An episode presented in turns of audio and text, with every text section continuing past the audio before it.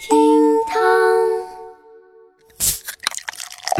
厅堂微博报给生活加点料。今天是三月六号，星期三。Here we go。微博九十六万人关注，游客十八点六万元天价手机遗失。最近，一位来自云南的游客在河南郑州旅行时，不慎将自己价值十八点六万元的手机遗失。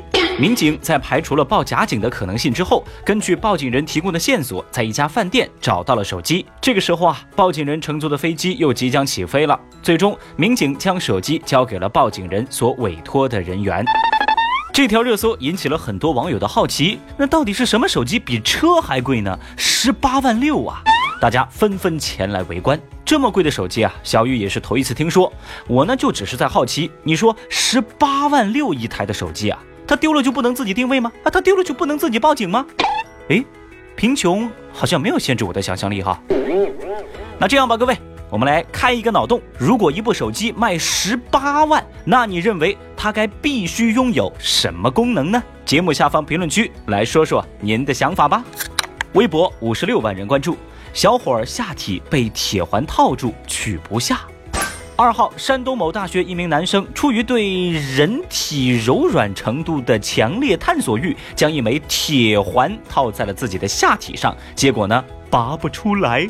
医生呢也没办法，一般的医疗工具根本切不开，最后呢还是求助消防员。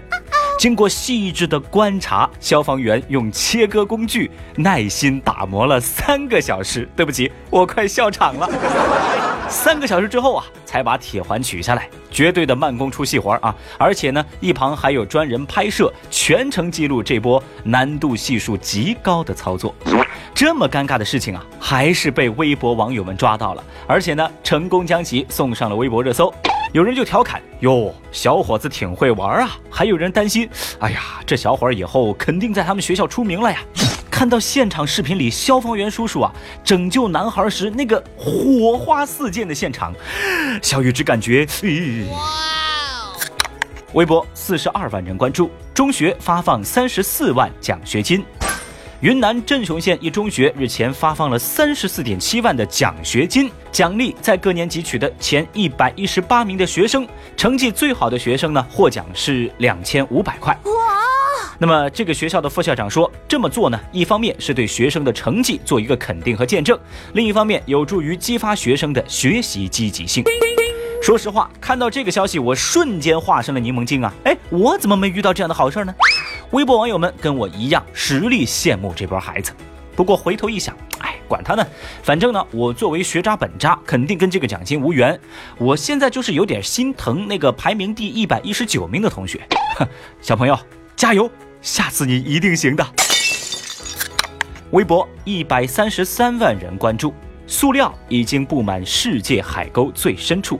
一项最新的科学研究显示，塑料已经布满了世界海沟的最深处，这很大程度上表明世界上已经不存在还没有受到过塑料污染的海洋生态系统了。这个消息呢，在微博上引起了极大的关注，一直保持在热搜第一的位置。我知道现在我们人类有能力改造、利用，甚至是征服自然，那为什么我们没有勇气善待和呵护地球呢？微博上所有关注此事的网友们也高声疾呼，请善待我们的地球。继续走进厅堂微博报之两会时间。五号，海关总署署长倪岳峰表示，二零一八年中国对外贸易有长足发展，中国继续保持货物贸易第一大国。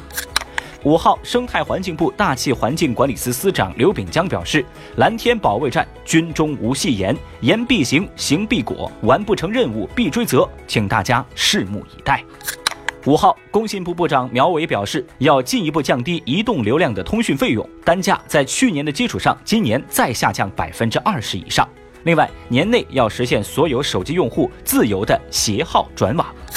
日前，全国政协委员、网易首席执行官丁磊表示，青少年沉迷于手机，家长和社会都需要反思。很多家长因为懒才会让孩子去玩手机解放自己，社会也应该提供更多可供青少年玩乐的场所。好了，以上就是今日份的厅堂微博报，明天我们再见喽。本节目由喜马拉雅 FM 独家播出。